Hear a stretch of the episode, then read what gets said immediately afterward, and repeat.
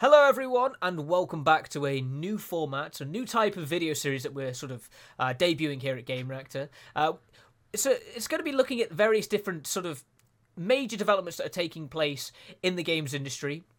We're going to be kicking things off by talking about something that you'll no doubt been heard, been hearing a huge amount about over the past couple of days. Uh, it, it is going to seemingly have quite serious repercussions, so it's quite an exciting thing to talk about. But um, but nonetheless, it's going to be happening relatively soon by the looks of things. Something that we've been seeing sort of ripples leading to this uh, this this decision for for years or almost at this point as well, and that's relating to Xbox. Now, before we get into it and what this is actually about, let me introduce Alex again. We, Hello. Me and Alex, I, I just rambled on Yeah. for like a good fi- like uh, thirty five No, I seconds. then. was, I was enjoying it. I was enjoying the, you know, the like I was waiting with bated breath for what this Mm. what this is going to be about. You know, um, yeah, it's weird uh, with the camera because usually I can just sit back, you know, chill out with uh, the podcast. But now, you know, now I've got the staring into the bright lights like a deer in the headlights. Um, you know, Yeah, it's a different. Xbox. It's a, it's a different world of, uh, of events now, but, um, but Yeah. yeah, it's going to be. So, it's interesting you bring up the podcast because that's what this is going to be very similar to. Really, it's just sort of us, me and you, just sort of talking away for a good twenty minutes about these uh, major events. Yeah. We, I think we're going to do sort of separate sort of videos based on things in like the entertainment sector, the game sector, maybe tech as well, things like that. But today, yes, it's Xbox, and the reason why we're talking about it is because there are new report, rumors, as you might say, are going about suggesting that Xbox is essentially about to sack off its console exclusivity. It's going to look to start debuting some of its its projects, some of its home cooked titles on PlayStation and Nintendo Switch. Now, Xbox has never really been, as of late, that much of an exclusive publisher. You know, a lot of their titles it comes to Xbox and PC at the same time. But there's there's never been any thought any thought whatsoever to bringing Xbox titles to PlayStation, the biggest competitor there. But it looks like it's going to be happening. Now we've heard rumors recently that it's going to be Sea of Thieves and Hi-Fi Rush that are going to be getting it, which to me makes sense. You know, Sea of Thieves is a long-running game, big multiplayer game. Hi-Fi Rush, Shadow Drop kind of came out of nowhere, acclaimed title. But the rumors are also pointing to Starfield and Indiana Jones. I think they'll be a little bit down the line, but you know, from your immediate hearing about this rumor and what it's sort of uh, elaborating towards, what do you, what do you think about this? Is this something that you think is going to happen, or do you think this is just absolute waffle? It'd be cool. It'd be well. Uh, it's kind of cool if it does happen. It's kind of cool if it doesn't. I think we come from like a different bubble mm. where we have all the consoles and PCs to make sure that no matter what we need to cover, we're we're covered. So, from a general consumer who might just have like a PlayStation until they die, that's pretty cool. But at the same time, I think Xbox is playing quite a little suave game here. Mm. If it is true, Xbox has been building their reputation for the past 10 or so years since they lost the, the Xbox One console war mm. as the nice guys, mm. the big brother of gaming, the most money, but they're not going to try and like crush anyone. Whereas if you look at a lot of other sort of industries like that, where there's one big guy with a lot of money, usually they're like buying everyone up. I mean, Xbox are buying everyone up, but mm. They're doing it to they're they're they're telling you they're not doing it to crush the competition when they are. Um, and so Xbox coming out and saying, "Ooh, we're, we're giving it to PlayStation and Switch. Here's Hi-Fi Rush, guys. You love that game." But then you know it comes into the thing of make sure it's an Xbox game. There's going to be loads of like boring business stuff going on behind the scenes that we don't really care about. But games wise, I mean, it's always good for people to have more platforms for stuff. But it'd be really, really interesting if this does happen. I think it'd be Xbox officially giving up on their own console hmm. in a way, because then they just sort of move to PC, where the PC master race can get everything they want from Game Pass, and then the people who do have PS5s and Switches will play on those with Xbox exclusive because they'll wait a few months. Hmm. It is interesting. I, I think I think a game like as we say, Sea of Thieves is, is perfect for this. You know, it's basically been an Xbox console exclusive now for like seven years. So Yeah. I, I mean, I don't know what the Xbox community would be. I don't know why they'd be even marginally angry about that going to PlayStation. Like they've had it for so long. Like share a little bit. Come on. And then you can like go, you can go and plunder like mm. all the noobs' ships. Yeah. Like if you've been playing it on Xbox for seven years and suddenly there's a bunch of people on like little schooners, Yeah. you just full speed I've ahead, just ram them straight through. I've had it. exactly. And Hi-Fi Rush is another one that's like perfect for it because there's no reason why it shouldn't come to more platforms at the end of the day. I yeah, think I've not had the chance to play it yet. No, but I I, really want to. it's so it's like a smallish sort of game that's that's really found its success because of Game Pass. I don't think if it was on Game Pass it would have done half as well, just launching on Xbox and PC. But that's a different thing in its entirety. But I, I think you know these rumors are also suggesting that Starfield and Indiana Jones are going to come to PlayStation. I, maybe in the future it will come to Switch. Right, depends on how powerful this like Super Nintendo Switch is going to be, whatever you want to call the Switch successor. I think Starfield and Indiana Jones are probably never going to land on the Nintendo platform, personally. Or if they did, it's going to be a real like dumbed down version that's probably not going to be good for anyone. But um, Maybe Indiana Jones because Wolfenstein came out on the Switch, and it like it was the first game I think that was like you're turning your Switch into a bomb. yeah, You know, Yeah. you, you're gonna. ironic really for you know a BJ Blazkowicz game all Yeah. But, um, but no, it's it's an interesting thing because I don't think Starfield and Indiana Jones, if they do come to PlayStation Five, I don't think we're going to see it in parity, right? Like what PlayStation do with PC. So you know, God of War Ragnarok launched in 2022 now, and we still Yeah. don't have it on PC, and I don't think it's going to be on PC for a while either, by the looks of things. Maybe Like- by the end of this year. yeah, exactly. Like maybe like a six months away or something like that. Yeah. I would expect Starfield and Indiana Jones to be similar. I think that they Hmm. will eventually come to PlayStation, but it, you know, Starfield might not even be till 2025 because you know it's it's a very big game for Xbox, and I assume that as much as they want it on more consoles and more platforms, I assume that it's not something that's going to be happening like anytime soon. Um, It's yeah. enjoying such a good time on PC right now. What do you mean? It's 39% of the last reviews have been positive. 39%, guys. well, but maybe hey, look when that maybe that first rumored expansion when that finally debuts, maybe swings around. Actually, That'll maybe fix more it. excited. That'll yeah. fix it. It'll be an Elder Scrolls 6 expansion, Mm. and then people can actually have what they want. But there's certain games though that I think like fundamentally will probably never suit making the jump to PlayStation, like Forza Motorsport. It'd be like bringing Gran Turismo to Xbox. Like that, Forza and Gran Turismo comp- are like they are very console-specific franchises, and I don't think we'll ever see much crossover between those two. Or even like Halo. Mm. Like, I couldn't see them bringing out Halo for PlayStation. If it was, it'd have to be like the Master Chief Collection first instead of like Infinite or something. Yeah. Yeah, I just don't know. And are they going to make everything? I imagine they'd have to make everything cross-platform as well. It seems like a lot of extra work, to be Mm. honest.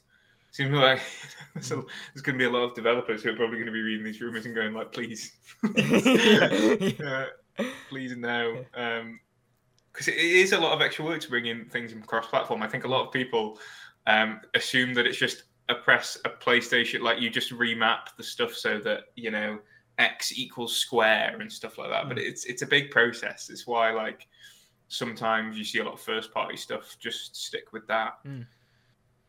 Yeah, no, for sure. And I think that's also a reason why we see a lot of console games come to PC and they're fundamentally just they don't work. Yeah. Because there's a lot of differences between these platforms, even if it's just consoles. Like that, it's not as simple as just pressing a button and bringing them over. Um, but I think again, one of the key things to take here though isn't just that it looks like Xbox is adjusting their strategy. Again, we've been seeing this for years now. You eloquently said that they lost the console war in the Xbox One era. I think they got thrashed. I think it was an absolute murder. Like it wasn't even close. The Xbox One, you, you went from the Xbox 360, which was the market leader for consoles, to the Mm. Xbox One, and it was an absolute bum. Like it couldn't do anything. It was miles It behind. tried to do. It tried to do. I think it was like in some ways it was like if you brought out the Xbox One now, Mm. I think loads of people would buy it Mm. because there's this there's this thing now of like it's like the Apple Vision Pro. Like people want their tech to do like everything at once. They want it to feel really futuristic. And so the Xbox One sort of is like that. Like if you had a 2024 version of the Kinect, it would do a lot better than the 2013 one. Mm. So people I think would be really into it. But bringing that out in 2013 and having Don what's his name, go, actually, we don't care about gamers anymore. You Yeah. can go, you know, Yeah. get lost, go sod yourselves. And it's like, um, cheers, guys. like, I might just go for the PlayStation, actually. It sounds like it's going to be, it's cheaper. Yeah. It's more for, it's bringing out more games at launch. It's got better games at launch. It also has all the third party stuff that you'd want.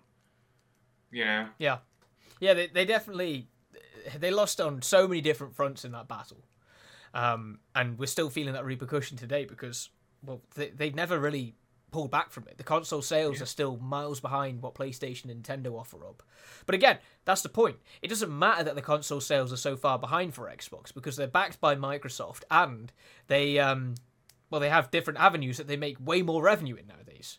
Yeah. Game Pass is They'll never run out of significantly money. no, exactly. Game Pass is so much bigger than PlayStation Plus. Plus, and if you don't believe that, if you think that it's not the case, then all you have to look at it is and see what Game Pass brings to it every month. For me, for PlayStation Plus to get a launch title, it's like you, you, ask yourself like why? Why is this title not just launching? Why is, it, why is it coming to PlayStation Plus at launch? What's the catch? It feels like they're kneecapping it Yeah, when exactly. they do something like that because it feels like they don't trust the game to sell. Whereas something comes to Game Pass now, it also can sell well. Like it's the thing about like like Palworld has Mm. two million had two million players on Steam, and those people have bought the game full price, and then it had like seven million on Game Pass, Mm. and those people are paying monthly, Mm. and so you can have both and still make a you know absolute ton Hmm. of money well, I mean, if you're just Look at what Sega's done with Game Pass. Both Yeah. Like a Dragon Infinite Wealth and Persona 3 Reload have both launched on Game Pass, and they've both having massive PC launches as well. Yeah, record numbers on Steam. So you know, Game Pass is, is a is a monster in what it does for Microsoft and X and uh, well, Microsoft Gaming is what the division's called these days, isn't it? Mm. So I think that you combine that with cloud streaming and how again Microsoft are years ahead of PlayStation what Sony are doing in the streaming technology world. I PlayStation's answer to cloud streaming, which again you can do literally anywhere, you can do it on your phone, on your browser, whatever, you can do it anywhere, Yeah. is a PlayStation Portal, which costs like 350 quid or whatever. It's like it's to me, it's this this decision. Again, this is all rumor, right? We none of this has been confirmed yet. If they, the rumors are suggesting that Xbox is going to potentially announce this officially, sort of late February, early March time. But to me, this seems like a, a dead ringer of an announcement. I don't know how they'll do it. That's the really key thing. You know, are they going to drop it as a blog post because you don't want to give too much attention to your competitors, or are they going to do a big blowout thing with PlayStation? Because that seems to me really unusual. Yeah, there, there still feels like there's, especially with the Activision Blizzard deal being so fresh, Mm. and the fact that PlayStation fought so hard to stop that, it feels really weird for them to suddenly then turn around and shake hands and Mm. Be like, actually, guys, we love gaming. Game wherever you want, guys. Go game. it just feels like, I mean, that's corporate business, though, isn't it? Like Yeah. you, you, you kill a man with one hand and then you shake another's with the other. Um, but it's it would like a lot of people are very clued in, I think, to the gaming space more so than a lot of other Mm. hobbies. And so, if you see Xbox suddenly go, we're mates with PlayStation, I think they've always had a good relationship with Nintendo. Yeah. Um, so I wouldn't see like Hi-Fi Rush coming to Switch seems like a no-brainer. All Mm. the other stuff coming to Switch seems like a no-brainer. Anything else, anything with PlayStation, maybe this is just like the old lad who used to get into the console wars in me, but it just still feels like there's a bit of it's a, it's like a real taboo thing to say yes this will release on PlayStation as well. And I think the big question though then is if Will they're gonna- Redfall come out on PlayStation? Well, yes, actually, big- yeah, that's that's the big question. that's my. That's a big Will Redfall come to Nintendo Switch? Because that's a that's an experience I'm locked in for. Yeah. Um, no, the the big question is, of course, regarding Game Pass. Do you think that Game Pass will ever come to PlayStation, or is that No. completely out of the equation? No. PlayStation, I don't think would let it. I think Xbox would definitely want it to happen because why not? Then they own the gaming subscription. As well, I think maybe it does, but maybe PlayStation still say actually you still need a Plus subscription to play online. Mm. So you can have Game Pass on PlayStation, but you can't just have Game Pass on PlayStation. You Mm. also have to be a PlayStation Plus subscriber, which means that you're paying at least like 60 quid a year, I think it is now, because they bumped the price up. So you- at least you're paying that, and then you're also paying Game Pass. And some people might do that. Some people genuinely might just be like, I tell you what, I pay if I rather than buy five new games at seventy pounds each, I'll pay my Game Pass subscription and play ten games within a year. Yeah.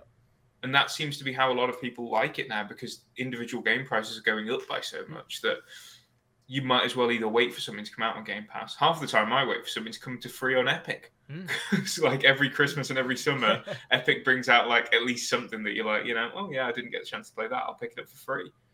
But that's not in the topic. that's not in the topic of today's conversation. It'd be like Game Pass Plus, right? They'll do a new Yeah. subscription offering or something with PlayStation. Yeah. Uh, Game yeah, Pass d- Ultimate, Ultimate. The funny thing is, is I can half see Game Pass arriving on PlayStation more likely than Game Pass arriving on Nintendo.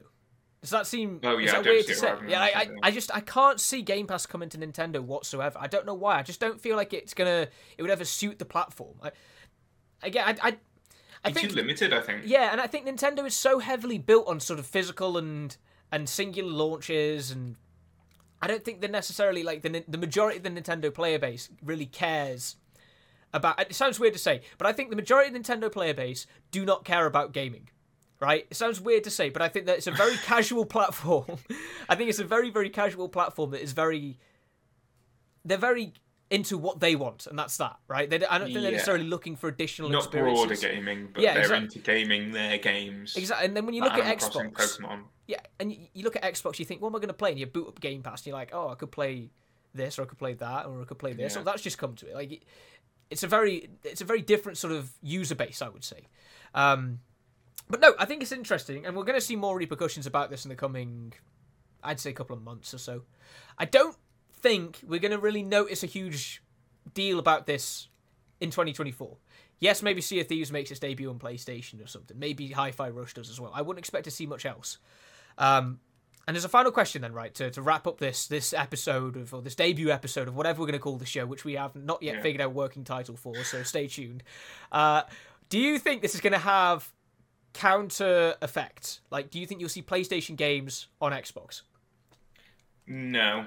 I think the thing with I think what we have now is we don't have Xbox exclusives, we have Microsoft exclusives, and it's been that way for a few years now, which means something technically is Microsoft if it comes to Windows, hmm. and because PlayStation has been releasing via PC, they will say, well, there's no point in us doing an Xbox release because if you're an Xbox player, you probably have a PC that you that you use as your primary machine. But yeah, I don't think so. I'm not even sure this what this does in terms of long term effects. It could just be a short term thing that doesn't boost. Like, is it going to breathe new life into Sea of Thieves? Maybe for like a month. It's going to give new people access to Hi-Fi Rush, but the the point of this is really it's going to bring a lot of single player sales. I think more than anything else. Hmm. And so that that's the only real benefit I see. And I think if Microsoft wanted more than that, they're fishing in the wrong pond. Yeah, it's going to be interesting in, for sure. I think we're going to see a lot of sold copies, um, sort of press releases and things like that Yeah. popping up if this does take place. I don't think we're going to see the typical sort of so and so's hit this many player thingies or whatever like it usually Yeah. is because they can't say sold copies when it's on Game Pass because there's never any sold copies because that's just the way that it fundamentally works. Uh, but yes, it's an interesting thing. Again, if this uh, video series ends up taking off, we'll no doubt be talking about this when it actually gets officially announced. Which we're assume- assuming it's going to get officially announced. It might not be. This might be a rumor that's completely shut down in a couple of weeks. But this does seem highly likely. It does seem like something that's been in the works for a long period of time. So no doubt expect more information about it soon. Until then, though, you know, this has been the sort of debut episode of Working Title series and um, Pilot. pilot working title pilot series, which we'll create an actual full name for at some point in the future. Um, we'll probably do this on a weekly basis or something, unless there's something really big that happens. Like for example, when X- Xbox decided to randomly announce the acquisition of Activision Blizzard and shock the world, Yeah. which that was fun. I did a couple of hours into the working day, but that was uh, anyway. Yeah. That's a rant in itself. Well, that's America. That's Yeah, America, isn't yeah. it? Uh, what if we uh, announce something at like 10 p.m. your time, but it's actually 2 p.m. our time? yeah. Thank you know, thanks State of Play, thanks uh, Developer Direct, thanks uh, Nintendo Direct, even on it now. Yeah. Thanks Summer Game Fest, thanks Game Awards, All of All them. of you. All of them. all of you. Yeah, exactly. But uh, yeah, we'll be back next week then to talk about something equally exciting, no doubt. And until then, thank you for watching this episode. Thank you.